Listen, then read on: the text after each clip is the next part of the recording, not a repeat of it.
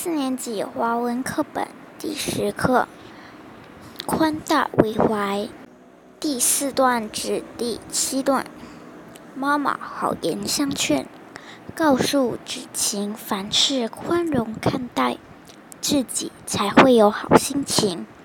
一点也没错，为什么要为区区小事而生气呢？只不过在开门进屋的时候小心一点而已。吃过午饭。雨晴的气消了，接受了妈妈的劝导。